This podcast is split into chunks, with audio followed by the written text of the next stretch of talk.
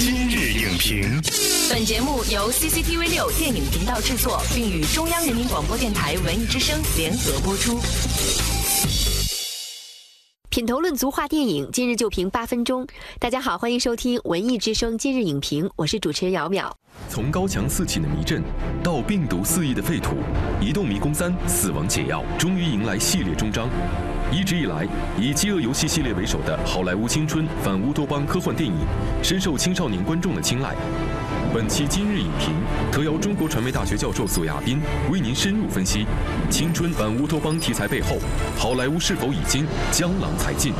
欢迎索老师再次来今日影评做客。主持人好，观众朋友大家好。大家都知道，《移动迷宫三：死亡解药》呢，今天就登陆国内院线了。这一由同名畅销小说改编的系列科幻电影呢，迎来了最后一部。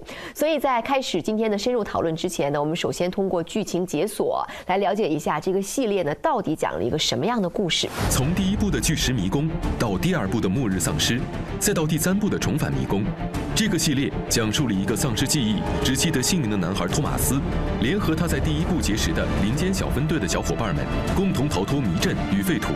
经历了历练之后，终于在与邪恶势力的终极对抗中，收获爱与勇气的故事。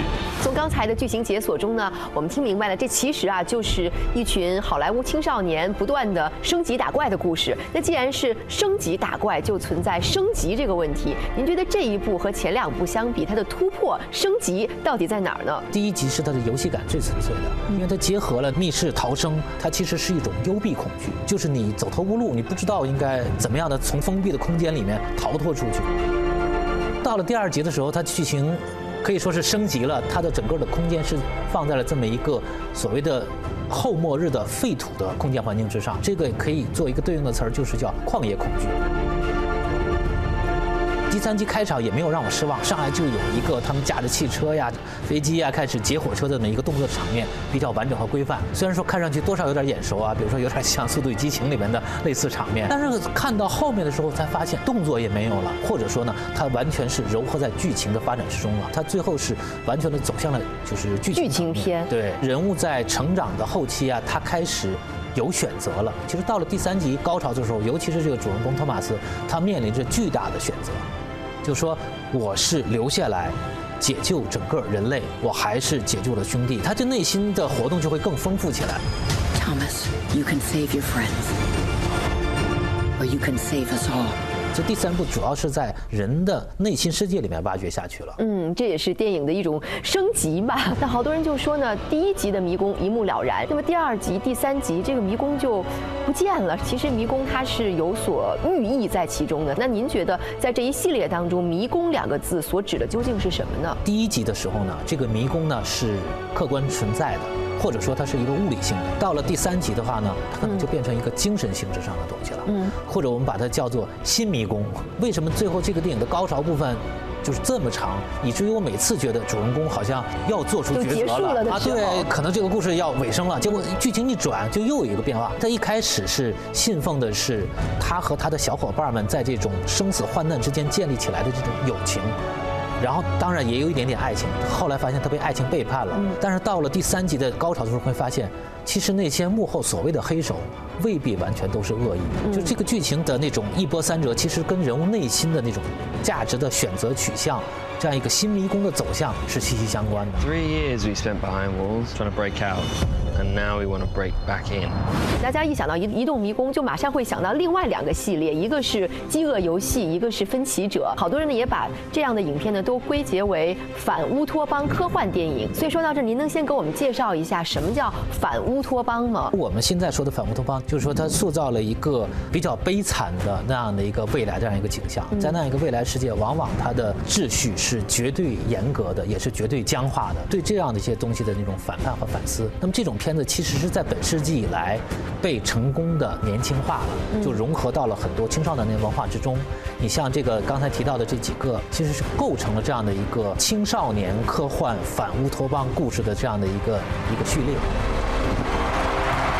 看这个电影的时候，还是感觉到了一点点不舒服的东西，因为我透过了这个电影的故事，感觉到了这种电影所散发出来的那种青少年文化对成人世界的一种敌意。其实这个主人公托马斯，他怀揣着可以拯救这个世界的解药，但是经历过一波三折之后，他最后的选择是放弃，其实是一种逃避主义的东西。所以这一点上可能是和分歧者和饥饿游戏比较大的一个不同，尤其是饥饿游戏能感觉出来，就是说主人公被迫的参与当权者所设定的那样个生死游戏，但最后他能够一定程度上改变规则，让它变得会更好一些。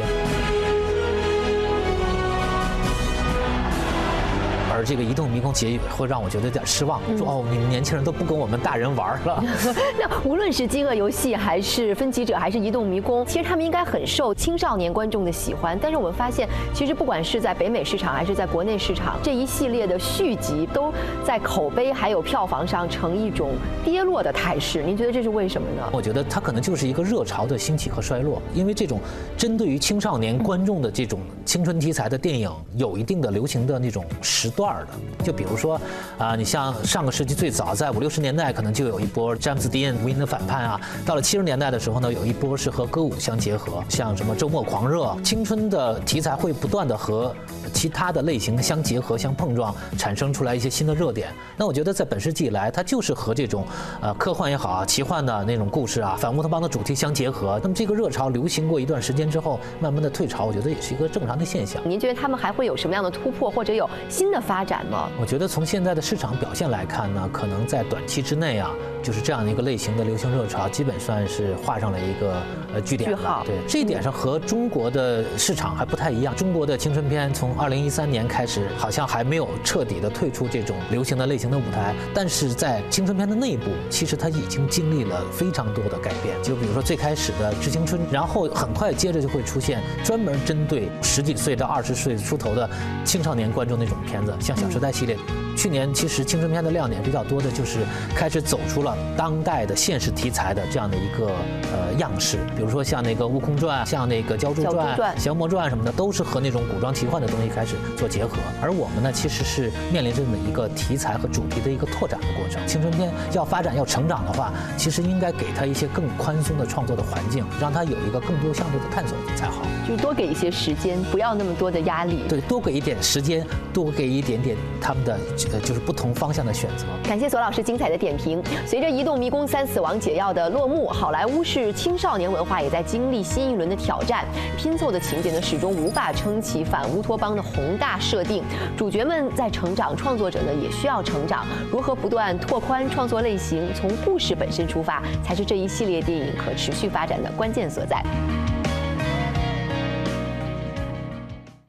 本栏目视频内容，请关注 CCTV 六电影频道，周一到周五每晚十点档《今日影评》。